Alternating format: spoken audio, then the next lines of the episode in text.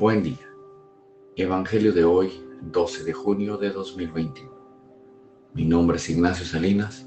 Pertenezco a la Iglesia San Patricio del Ministerio de Estudio Bíblico Nazarenos Católicos. Del Santo Evangelio según San Lucas capítulo 2, versículos del 41 al 51. Cuando Jesús cumplió 12 años, subieron a la fiesta según la costumbre y cuando terminó se volvieron. Pero el niño Jesús se quedó en Jerusalén sin que lo supieran sus padres. Estos, creyendo que estaba en la caravana, hicieron una jornada y se pusieron a buscarlo entre los parientes y conocidos. Al no encontrarlo, se volvieron a Jerusalén en su busca. A los tres días lo encontraron en el templo, sentado en medio de los maestros escuchándolos y haciéndoles preguntas. Todos los que lo oían quedaban asombrados de su talento y de las respuestas que daba.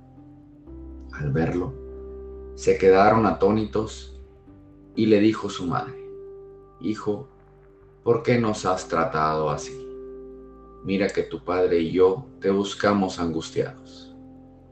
Él les contestó, ¿por qué me buscáis? ¿No sabéis que yo debía estar en la casa de mi padre? Pero ellos no comprendieron lo que quería decir. Él bajó con ellos a Nazaret y siguió bajo su autoridad. Su madre conservaba todo esto en su corazón.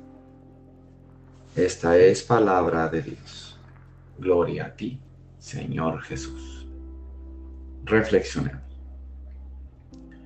este Evangelio nos dice hasta qué tanto estamos comprometidos como José. ¿Dejamos que se haga la voluntad del Padre en nosotros y nos mantenemos callados? ¿O acaso le preguntamos a María qué es lo que quiere para su Hijo y hacemos lo que ella nos indica? De las dos formas dejamos que se haga la voluntad divina y no la nuestra. Ocupémonos de las cosas de nuestro Padre, que es ahí donde nos necesita. ¿Por qué me buscan? dice Jesús. ¿No ven que debo ocuparme de las cosas de mi Padre? Queridos hermanos, ocupémonos de las cosas de Jesús no nos distraigamos con las cosas terrenales.